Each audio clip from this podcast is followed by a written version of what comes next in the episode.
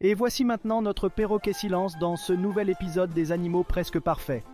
Laissez-moi vous raconter une anecdote incroyable, qui prouve que même les perroquets muets sont capables de grandes prouesses. Un jour, alors que Perroquet Silence était tranquillement perché sur une branche, il a remarqué que sa famille humaine cherchait désespérément leur portefeuille égaré.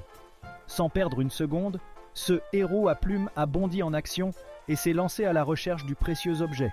Grâce à son bec agile et à sa persévérance, Perroquet Silence est parvenu à retrouver le portefeuille, coincé entre deux meubles. Et pour annoncer sa trouvaille, il a eu une idée de génie.